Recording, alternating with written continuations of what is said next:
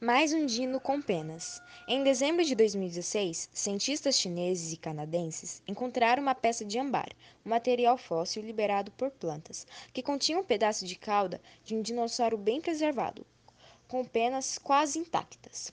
Você deve estar se perguntando agora: desde quando o dinossauro tem pena? Sim, é isso mesmo que você leu. Alguns tinham. Nas últimas duas décadas, diversos traba trabalhos científicos mostraram que alguns dinossauros possuíam penas. Essas descobertas foram feitas a partir de marcas contínuas de ossos de dinossauros fossilizados. Há cerca de 65 milhões de anos, os dinossauros foram extintos, mas deixaram, deixaram descendentes que persistem nos dias atuais. As aves. Esses novos achados são apenas mais uma das evidências para sustentar essa hipótese. Detalhe das penas. Um aspecto interessante dessa descoberta é que as penas puderam ser observadas com um nível de detalhamento nunca antes obtido.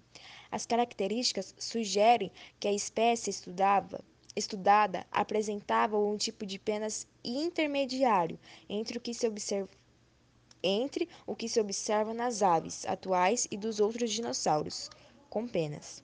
Com base no banho de cauda, os pesquisadores também defendem que o material fossilizado pertencia a um dinossauro jovem, com características de pulmonagem de adulto. A cor do dinossauro. Não é possível dizer com certeza a cor que esse dinossauro apresentava em vida, mas a análise das penas indica que suas costas apresentavam coloração mais escura que a área abdominal.